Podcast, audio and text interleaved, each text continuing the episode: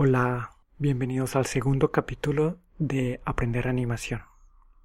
Como prometí, vamos a hablar de las etapas para crear una película animada y del software libre que voy a usar en cada una de estas etapas. Decidí crear un artículo y un video porque no encontré mucho material que hablara sobre las diferentes etapas.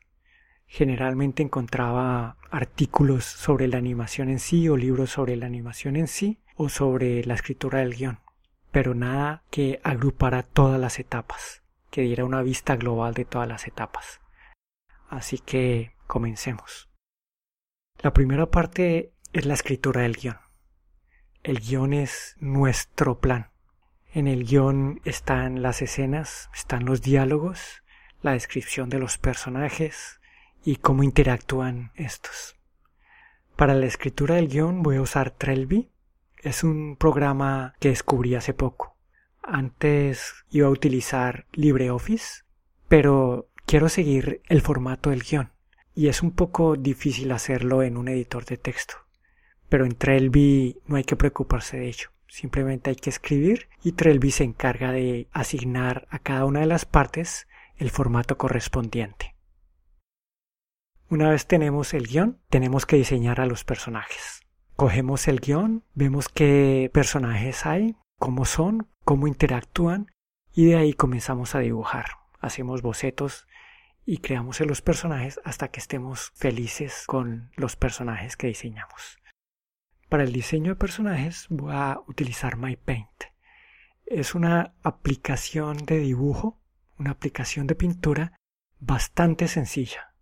Me gusta por ello, porque es bastante fácil de usar, no tiene muchas ventanas ni muchas funcionalidades, sino es simplemente el lienzo, uno puede dibujar infinitamente y se llaman a las diferentes ventanas solo cuando se necesiten. Después del diseño de personajes, creamos el storyboard. El storyboard es como un cómic, es una secuencia de imágenes que muestran la historia en sí. Para ello también nos vamos a guiar del guion. Para el storyboard voy a usar Krita.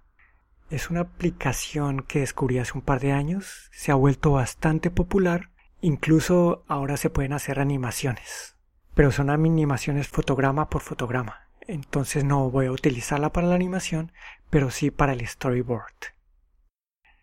Después de crear el storyboard, vamos a grabar las voces y conseguir todos los recursos sonoros. Esto incluye la música y los efectos especiales. Para la edición de sonidos voy a utilizar Audacity, que es el mismo programa que estoy utilizando para los podcasts. Una vez tenemos las voces y los recursos sonoros, vamos a crear el animatic. El animatic es un video, un video que muestra la secuencia de acciones.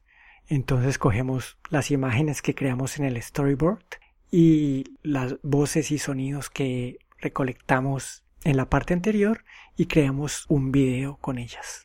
Esto nos va a permitir ver el tiempo de cada escena y el tiempo de cada acción, que es bastante importante para la animación. Arreglamos el tiempo en el animatic y cuando esté todo listo, cuando estemos felices del resultado, comenzamos con la animación en sí. Para la animación voy a usar Sinfic Studio, que es un programa de animación en 2D bastante poderoso. En Sinfic Studio puede crear los fotogramas intermedios, así que nosotros solamente tenemos que crear los fotogramas claves. Después de que cada acto, cada escena esté animada, volvemos a Blender y creamos el video final.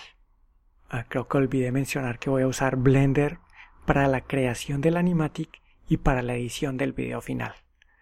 Blender es bastante conocido como un programa para crear animaciones en 3D, pero Blender también tiene un editor de video y este editor de video es bastante poderoso, así que voy a utilizarlo para la creación de plaga. Estos son los pasos y las aplicaciones que voy a utilizar para la creación de mi animación, plaga. ¿Y qué ha estado pasando en Plaga? Bueno, el guion está listo, falta revisar los diálogos y después de, revisar los diálogos ya me voy a poner a diseñar a los personajes.